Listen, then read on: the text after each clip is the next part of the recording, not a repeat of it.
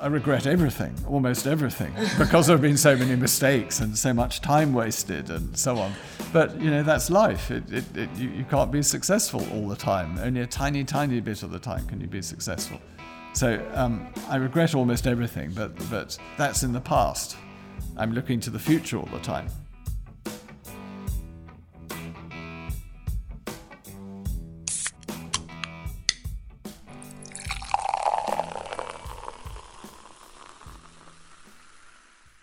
That is Biz，商业就是这样。Hello everyone, I'm Wenjie. Welcome to That is Biz, and today's episode is a special show. We've told the story of Dyson's entry into China in the past show, and uh, some of our friends have asked us to talk more stories about the Dyson company and uh, Dyson himself. And now it's time. Last year, Dyson's founder and chief engineer James Dyson have written a new book, and the Chinese version of this book has recently have been released. So Dyson Company offered us a great opportunity to have a talk with James Dyson himself. As James is based in the UK, we asked one of our friends, Molly, she is in the UK, to do this interview. So say hello to everyone. Hi everyone, I'm Molly and I'm studying business and management at the University of Reading, and I'm also a part-time business journalist and editor. So today the main part of the show is the conversation between Molly and James Dyson. But before that, we still need a brief introduction to this company for whom don't know much about James and the company he founded. Yeah, I'll talk a bit more about the Dyson company. It is best known for its vacuum cleaners, purified fans, and hair dryers, which are characterized one main feature, pioneering technology. Chinese customers call them black technology. Dyson has a reputation for reinventing products that people have taken for granted and winning commercial success. And James Dyson himself is not only the founder of the company, but he has personally led the invention of these products. Yes, you mentioned the word reinvention. It's very important and interesting. So let's get started. At the beginning of the talk, Molly asked about the title of James' new book. James says in the introduction of this book that he originally wanted to title the book as James Dyson Failure. So Molly asked him, why? Hello, James and Molly. Such an honor to speak with you. This episode is a bit special because we are hosting James Dyson as a guest. He's a really influential inventor and entrepreneur in the world. And hi, James, a big welcome from us. Thanks so much for joining us today. And it will be great if you could say hello to our Chinese audience. Yeah, thank you, Molly. Yes, hello to everybody who's listening. I'm looking forward to my conversation with Molly. Yeah, some might be wondering why James is here. It's because recently James' uh, autobiography, Invention: A Life, has been published in Chinese, and the book illustrates James' story, including many failures, but defined by the products and core technologies he has developed. And I'd like to kick off the conversation about your invention journey by asking you one simple question. Why did you decide to write a new book in 2021? As I know this is not your first book. Well, first, we had the first graduation ceremony of the undergraduates from our Dyson University, our own university on the mm. campus here. And um, it caused me to reflect uh, on my own graduation some 50 years earlier. And what I realized was that uh, when I graduated 50 years ago, I thought experience was important. And I thought that it was important not to make mistakes and to do a lot of research. What I, have learned is that now that is not, experience is not important because the world is such a fast changing world. Everything in front of you is new anyway. You've got to provide new solutions to new problems. And I thought that was, would be encouraging for students leaving university to realize that you know, they don't have to wait years until they've got lots of experience before they can start inventing things or leading teams or designing projects or deciding what to do they can do it straight away. And that they, they don't have to wait for an experienced person to advise them what to do. Uh, they're just as able to make the decision as an experienced person. And that actually naivety and being curious and asking questions and not being a know it all is actually a distinct advantage. So I wanted to really write to say that, and a few other things as well, but that was the primary message. Yeah, I was definitely inspired by your book, to be honest. Oh, good. Yeah, because I pretty much enjoy reading your stories that happened in just one year and also like happened decades ago. It sounds like it really close to us, and like the pandemic, like the fashion week in Paris you mentioned in the book. But however, the introduction caught my attention initially. Like you wanted to name the book James Dyson Failure. Why? Well, uh, uh, the life of a failure, indeed, uh, the life of, a, of an engineer, and indeed many other professions, involves experimenting. And when you experiment, you naturally make mistakes. I wanted to emphasize that because at school, we're all told that mistakes are a bad thing and that failed experiments are a bad thing. You've got to get it right first time, and you're given the highest marks if you get it right first time.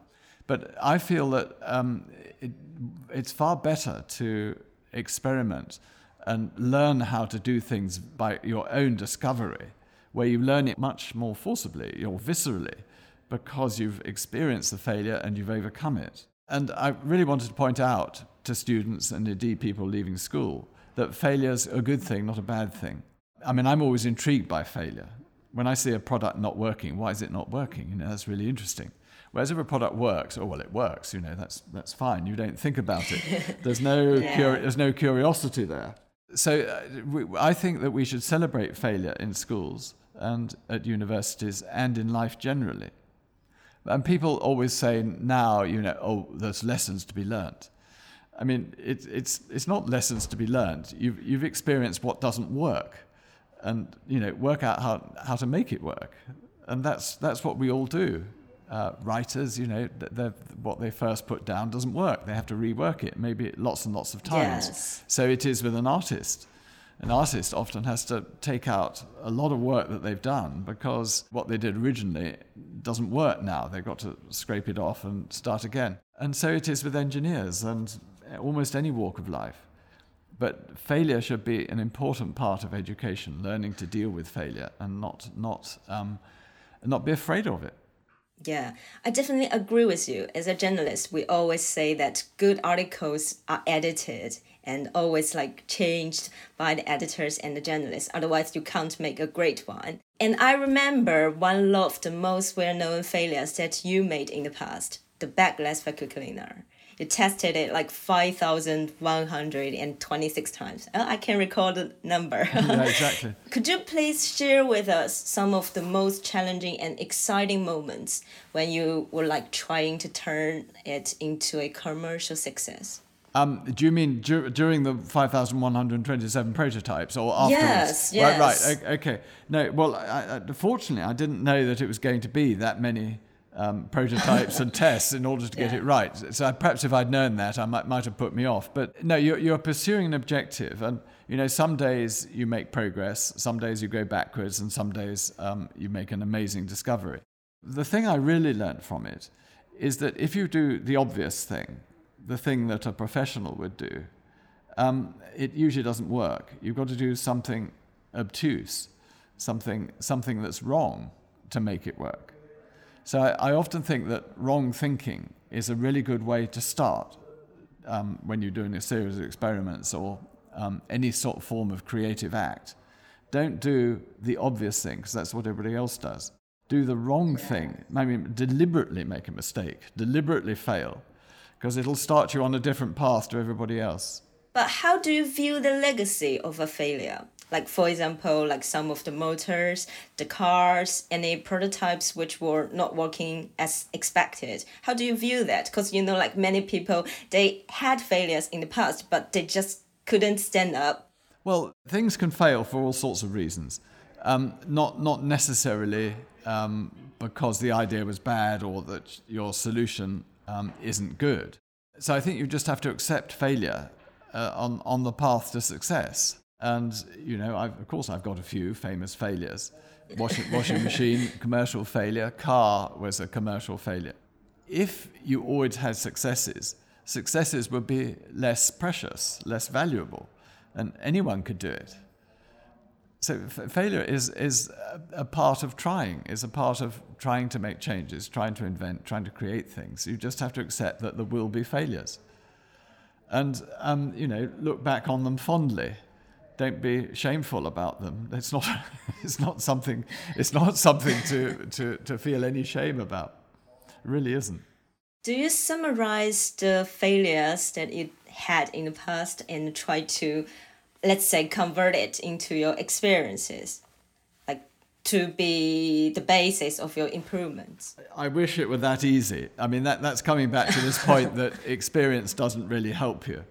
I mean, I mean, failures are interesting, uh, and massive commercial failures are interesting, and sometimes you can learn something from it. But it, that, it's really dangerous to always think that experience is going to help you in the future, because that's part of my message in the book is that I really don't think it does. Yeah. Particularly in the modern world, in the world today, where um, there are so many changes every day the, the political scene changes, the, the all sorts of the, all sorts of things change all the time. So you've got to intelligently look at what's going on and make a decision not based on experience, but based on on a, a assessing what's going on at the moment and coming up with the best solution in those circumstances. And you know what one Yeah. one of the lovely things, and it's another reason I wrote the book, is that young people are passionate about um, really two areas that I've noticed with the James Dyson Award, our, Which our, one? our award, Yeah. is uh, two, two areas. It used to be that people were passionate about um, helping old people and p- people with disabilities and the infirm. Yes. And they still are, but now what, of course, has come in is, is, um, is trying to use less energy. Uh, trying to use make products last longer. Oh, sustainability. and, and yeah sustainability solving sustainability and circular design and, and that sort of thing. And that's absolutely wonderful that young people are passionate about those two areas. Um, as I say, about 20 years ago, there would be a lot of um, surfboards and windsurfers and skiing things, you know, sort of dramatic sporting things, as well as the, the disability and old people area. But, um, but now those have gone, and what they're interested in is solving issues for the infirm and old people on the one hand and sustainability on the other. And they, because they're so passionate about it, engineering is a wonderful way to actually do something about it rather than just talking about it or grandstanding about it. Engineers and scientists can solve these problems. And the opportunities for young people to uh, really make a difference and solve global problems is, uh, you know, a, a wonderful thing to see. That's another reason why I wanted to write Yeah. the book and stress the point about failures and stress the point that, um, you know, it's, it's, uh, it, it's you, scientists and engineers, who can make a huge difference now. Yeah, moving to the next bit, as you mentioned uh, about like inspiring the young people. Um, this part may be more relevant to your own opinions, but you have already shared with us many. So, how do you lead the Dyson company to keep inventing new products? Well, um, as I said, young young people are really very inventive if you allow them to be. I think as you get older, you get less inventive. I'm told that's true. Um, I would hate oh. I, would, I would hate to think in my case, but I'm, to- Yeah. I'm told that's true. Uh, the experience takes over when you're 30, and inventiveness dies thereafter.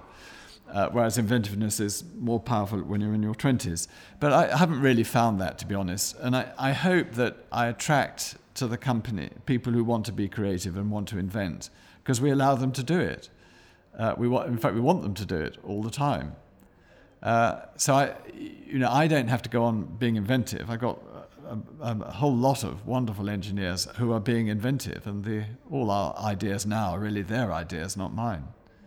Uh, I'm, What's I- your role now? I'm Sorry for to- to- interrupting. well, to, my role is, is one of encouragement and seeing that you know what, what they're doing is is lauded and uh, and I'm so enthusiastic about it in any case, and that's the most important thing.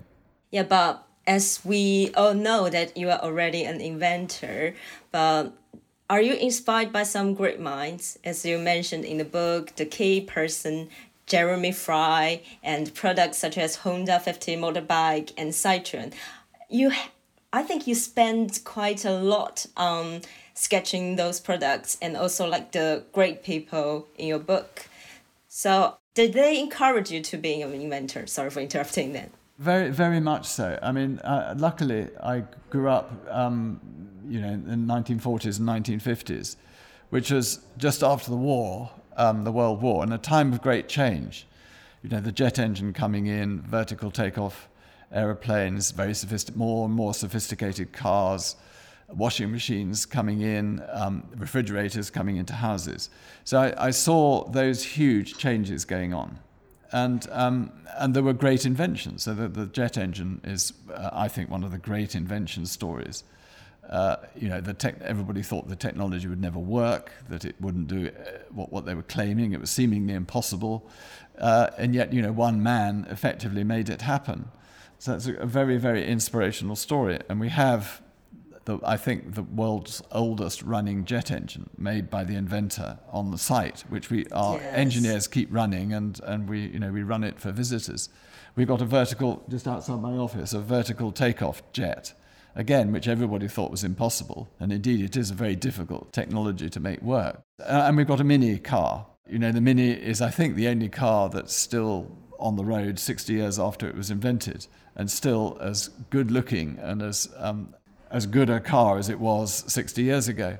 Um, and we've got one of those sawn in half on our, so you can see um, how, how it's designed and engineered, how it's laid out. Uh, and that's really important to, to inspire everybody as they come to work every day. Yeah, I can imagine that. I, I would prefer to have them in my office. well, yeah, if I have the opportunity. we, have got so we've got a Concorde engine in one of the cafes, and we've got an English uh, uh, electric Lightning, which is the fastest aeroplane yeah. the, the RAF ever made, the Royal Air Force ever made. We've got that hanging in another cafe. And you know that. Oh, it's such a pity that I can't visit you in person. well, you're welcome to any time. But I mean, it, it, it was, it's, um, we're really lucky to have those wonderful pieces. And although we can never do anything as great as that, they do inspire us a little bit. That it's about being radical, you, being brave, yeah. and uh, being bold, and doing something that hasn't been done before, and all those things. And it's just reminding us every day. Yeah, I think you definitely have the potential to do a great one and handing that up in your cafe one day, but in the near future, I'd say. Well, I, yeah. I'm, I'm sort of and, I, I'm interested in the mundane. I, I like taking products that are quite boring and making them interesting. So I'm afraid I don't necessarily go in for glamorous products like mobile phones and things like that. I prefer taking wheelbarrows or um, vacuum cleaners or hair dryers, which seemingly are stuck in old technology and an old paradigm, and trying to change it. Yeah, that's um, maybe it's a bit off topic, but I, I'd like to share the story with you because uh, you, you've probably read about me. I grew up in a business run family, like we run a family business. And my dad is kind of like an inventor, but he deals with the sales and marketing people. So when you mentioned in the book that you went to Japan and met one of the most partners in Japan, I just recalled my memory when our family went to Tokyo. And my dad went to a fashion shop and he was like incredibly excited. And he showed me one product said like we made this we designed this and I, I just asked him, what's this? And he told me it's kind of like a portable suit. So basically, you fold the clothes and you fit that into a pocket. It's quite hard to do so because you can imagine if you yeah, have like a suit. What he, what they did, not only not only himself but the whole team, what they did is they invent a really special fabric to make it come true. So I was kind of like shocked by that because I was probably in my 17s, probably 18, I don't quite remember, but I was shocked by his excitement. I mean, like you made something and you wanted to show everybody that you did this and you wanted to promote that to let everybody use it. I think this is what I kind of like feel the same from the book. So that's why I really want to share with you. Yes, I mean, I think every inventor wants everybody in the world to use their product. Um, you quickly realize that's not possible. But it's, it's a, but it's, it's a, it, it is, no, you've hit an interesting point. It, it is wonderful when you hear that someone's bought your product. And if they like it, that's great. And if they don't like it, that's interesting as well, because you, you get to hear why they don't like it. And that's really helpful to improving it or when you come up with the next model it may sound like, you know, showing off, but it's not about it's not about showing off. It's sharing something that you've done, a work that you've done. So it must be like yes. an artist you know, um, having people look at his work of art. It's, it's, it's, it's satisfying is the wrong word. I mean, it's, it's really what you did it for. You did it for other people, for other people to use or other people to enjoy. If they have thought it was interesting enough to buy it and try it out, then that is, that is flattering.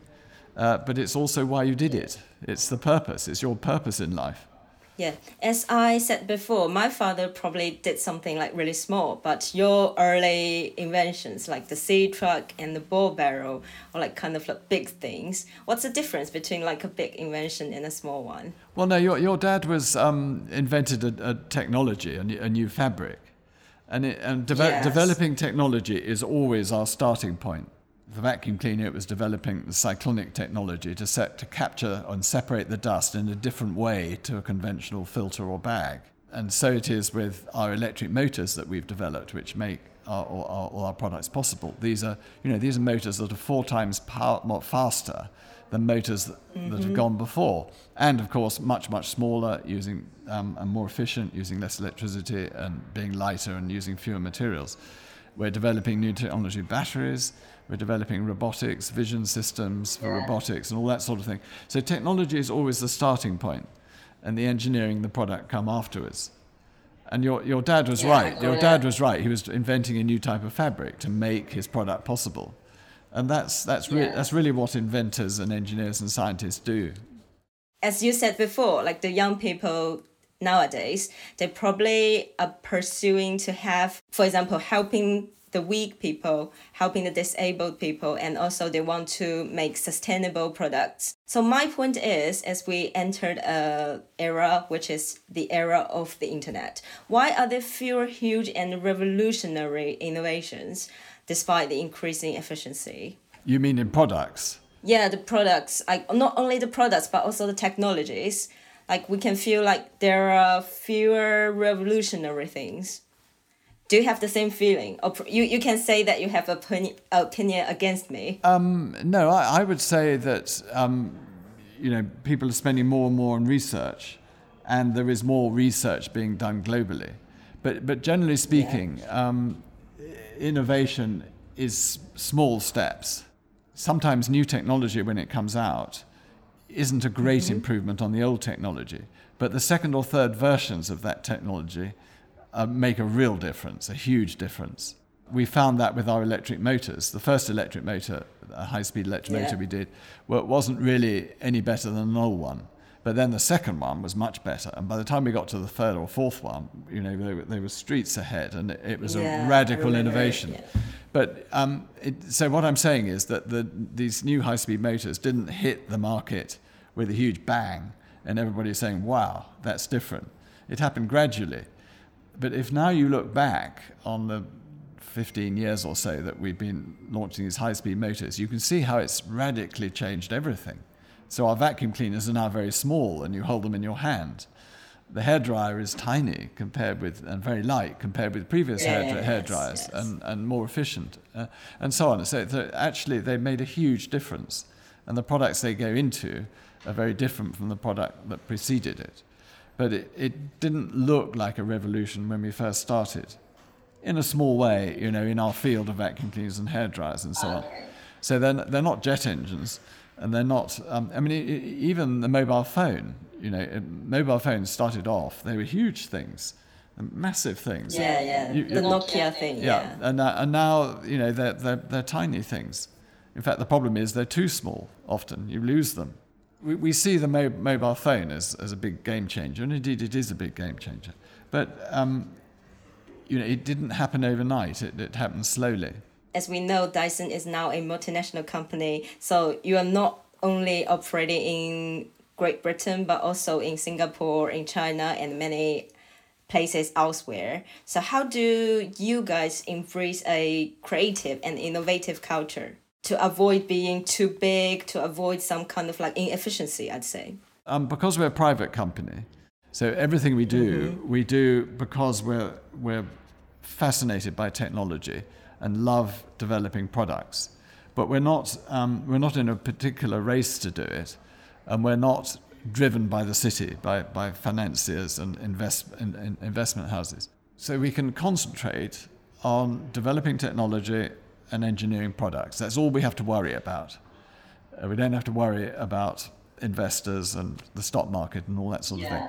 Um, so we have, so we're very single-minded in that sense. Yes. And the owners of the business, that's me and my son, and um, everybody that comes to work for us knows that that's what we want to do. So we have this passion for that. And I hope that that filters down. So it's, it's not any great philosophy or any single mantra. It's how you behave every day that matters. It's how you, how you encourage people, the bold decisions you make, the technologies you want to develop. All those things are, are, are what should drive success, in my view. So, but there's no, there's no, I can't give you a magic phrase as to, as to, as to how, how, you know, how to, how to be a success. It's not, it's not as simple as that. Yeah, you don't have to give me a magic phrase to be honest, because I think what you did in the past has already like showed us like Dyson's passion and Dyson's philosophy anyway. Um, so is that one of the many reasons why you started like thinking of educating young people? So you're thinking of that Dyson must run its own school. I've been keen on supporting education, so we've, we've invested money with, for buildings at Cambridge and Imperial College and the Royal College of Art and Design in London. And then I, I've, I've gone to see every Secretary of State for Education saying that we need more engineers, we need more engineers. The reason I've been saying that is that, um, of course, we at Dyson need more engineers. But now, when you design a product, uh, when I started 30 years ago, all we needed were mechanical engineers, essentially, because there was no software, there was very little, if any, electronics, uh, no artificial intelligence. Now, when you develop a product, you have to have, of course, the mechanical engineers, electrical engineers, you have to have software engineers, you have to have AI, you have to have so Yeah, many. very specialized. Yeah, five, five times the number of people to develop a product. Uh, yet we're producing fewer and fewer engineers. Um, so, I, so I go to see every sector of State in education and try to make this point. Of course, I get nowhere at all uh, because they're government officials. But except that when I went to see Jo Johnson when he had just been made Secretary of State for Education, this is Boris's brother, um, he said, "Well, start your own university then if you're worried about not having enough engineers."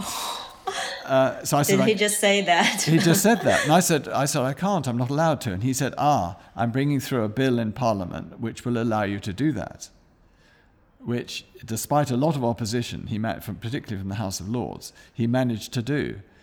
So I said, Right, well, we'll start our own university. And the, the reason I said that was that, um, or the reason I had the, the nerve to say that and agree to do it, was that we've always had a policy of recruiting graduates from universities. So we have a very young corpus here. I think the average age is 26 or 27. So it already feels like a university campus. We also have a very broad range of, of engineering going on here everything from battery development to robotics to artificial intelligence, a lot of software, of course, uh, and, and uh, motor development, heater development, all sorts of. It's a very broad spectrum. So I thought that we wouldn't shortchange um, undergraduates who came here because they get a very broad experience. So I had the cheek to, to agree to do it because of this broad experience, because we have a very young corpus. And, I, and, and also because I know that young people, in particular people with no engineering knowledge at all, so we're, we're, we're getting. Um, That's so- me. it's- some, some people who come here at 17, you know, they, they're literally leaving, they are, they are leaving school um, that they ask naive questions. And I think it's really good to ask naive questions. And the, the, Did I ask any? well, you, I'm sure you, you, you will and you have. But they're, they're good things to do.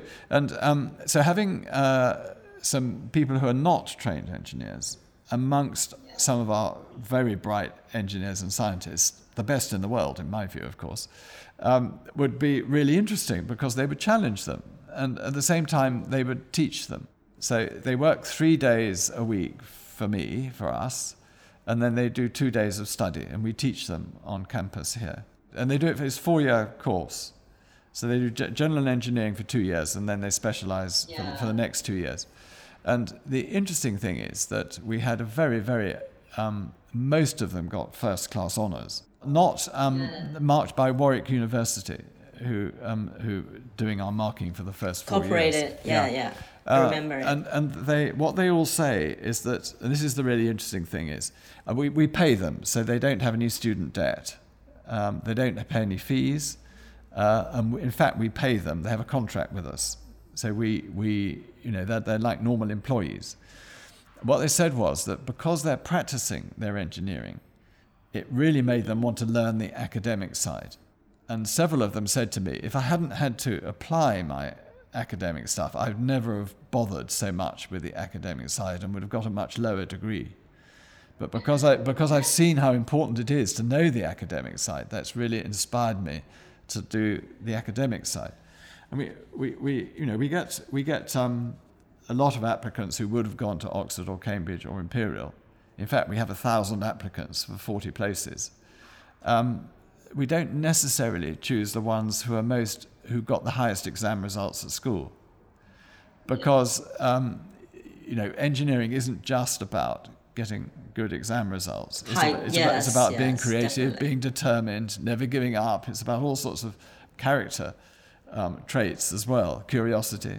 So someone who's got good exam results at school doesn't necessarily make a great engineer, or someone who might get a first in their in their degree course. Referring to me that I got not really good results at school, but I believe that I probably have been a bit successful in my career. so, I, so I definitely agree with you. Yes. And also, speaking of the um, first graduation ceremony, as you mentioned, probably at the beginning of our conversation, I remember it. So, um, did you kind of like feel your educational concept has come true, like has been succeeded in some way? Oh, uh, well, yes, of course, it wasn't my idea. It was Jo, Jo Johnson. And happily, he was at the graduation. So I hope he was even more thrilled than I was. But it was um, a very moving occasion. I mean, I, when, the, um, one of the students gave the speech at the graduation, uh, my wife and my son and I were all crying. I mean, it was very, very moving. Um, but I, uh, I, think, I think the experiment, and it was an experiment, has worked. And it's wonderful to see it working. Well, there are two really good side effects. One is that the students have no debt. It really upsets me that so many students come out of university now with this fifty or sixty thousand pound debt hanging around their necks, which they have to pay off at a time of their life when they can't afford it. So that really upsets me. But I think also um, the the fact that they're, they're so motivated, um, motivated to do their academic work and their work at Dyson, but also the, the things they do in their spare time, you know, beekeeping, going and measuring pollution levels in London and Paris. The, the, the, the, they, have, they have a summer project which, which they do, which is not Dyson related. So from about now, Oh, for the next, next three months, Yeah. they do a non Dyson related project. And some of the things they do are wonderful. So it's, it's just, just from my point of view and uh, my son's point of view, seeing these inspired students doing so well academically, not having any debt, and uh, throwing themselves full wholeheartedly into making a success of engineering and their careers. Yeah, I know that we are running out of time, but I do have two questions left and also a rapid QA session. I will try to wrap that really quick. And thanks so much, James. Uh, so the next question will be about the whole educational system. As we talked a lot about the university, about the Institute of Engineering and Technology, but as I know that you also have the James Dyson Award and also the foundation, how do you bring them together to work as a whole? In a sense, they're, they're all working for the same, to the same end. The foundation um, exists to uh, fund medical research. So we, we fund cancer research, um, many, uh, uh, and, and, and various other things, in, including Alzheimer's. Um, and then the, the educational angle, so we fund, we fund teaching in schools, um, buildings for schools, uh, teaching in university and buildings in universities, um, and now, of course, our own university. And uh, buildings in schools. So my old school now has what we call Yeah. what we call a STEAM building, where we put STEM education in one building with art and design and technology to show that they're all creative subjects. design and technology isn't the own, and art aren't the only creative subjects. Physics, chemistry, and maths can be creative as well. So we called it a STEAM building. James Dyson Award, um, we noticed that uh, there are design awards for products that look good, look good, but there was no award for products that solve, sorry, technology that solves today's problems. So that's why 20 years ago we started this award, and we challenge people, undergraduates, to solve a problem. And uh, and you know we get we get well in China alone we're getting six or seven thousand entries every year. So it's a hu- oh, huge number of people who yeah. think they've got a problem that they can solve. And there've been I mean we had a very interesting winner from China, with someone who was robotically clearing up pollution in rivers, which is a great idea. We had a, a Philippine entry um, who discovered that rotting certain rotting fruit if you mixed it up and spread it on windows, you could generate electricity on windows from not sunlight, but just light. So he, he got a sheet of glass and his, his concoction was across the glass, and he was charging his iPad from it. And he's gone on to commercialize that. And so many of the winners, and even people who didn't win uh, prizes, have gone on to uh, commercialize them. Thank you so much for today's QA and we've got a late Easter egg for you. It's a rapid Q&A so you don't have time to think much about it but just to quickly respond respond to uh, to me. So we've got like 5 or 6 in total I'd say. So is there anything you were convinced of but are now beginning to doubt? Oh, I, yes, I think that applies to almost everything.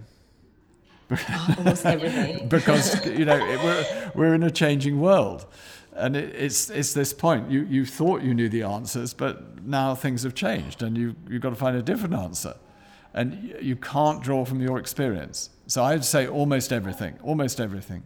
Okay, but are you uh, optimistic about the future of humanity? Yes, Yes, I am, Particu- particularly if we trust young people and trust that, uh, and, and also create engineers and scientists, as well as all the other wonderful graduates that we're creating. Okay. What is the thing you regret most? Like you made a mistake and you wanted to change or something like that? Well, of course, I regret everything, almost everything, because there have been so many mistakes and so much time wasted and so on. But you know that's life. It, it, it, you, you can't be successful all the time. Only a tiny, tiny bit of the time can you be successful. So um, I regret almost everything, but but that's in the past. I'm looking to the future all the time. What do you consider to be your most important achievement? Oh, I um, just being at university. Well, just, just just being determined and persistent. How do you evaluate Dyson as a brand or as a kind of spirit? Oh, much more as, as a spirit. I don't really think of the brand. Uh, it's the spirit. It's what our ambitions are, what we're trying to do. That's that's important. Develop technology and make better products. That's what we're trying to do, and that's a spirit, not a brand. Yeah, I agree with you. Please recommend a book to us. Oh, uh, Invention: A Life or the others? well, okay. Well, since it's a quick fire, I'm just reading about Frank Whittle's life, the inventor of the jet engine, and it's important, even if you're not an engineer, to read it. I think because it shows how wrong government policies can be, uh, and how important it is to carry on in spite of that.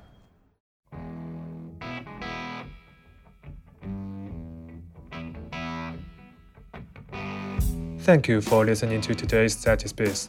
You can subscribe our show in Apple Podcasts, Spotify, and other podcast apps. 感谢收听这一期的商业就是这样。你可以在苹果播客、小宇宙、喜马拉雅、网易云音乐、QQ 音乐、荔枝等平台收听我们的节目。微信公众号“第一财经 e-magazine” 也会推送每期节目的内容。如果喜欢我们，欢迎你在苹果播客给我们五星好评，并期待你在各个平台与我们交流。尤其欢迎分享你感兴趣的话题，下期见。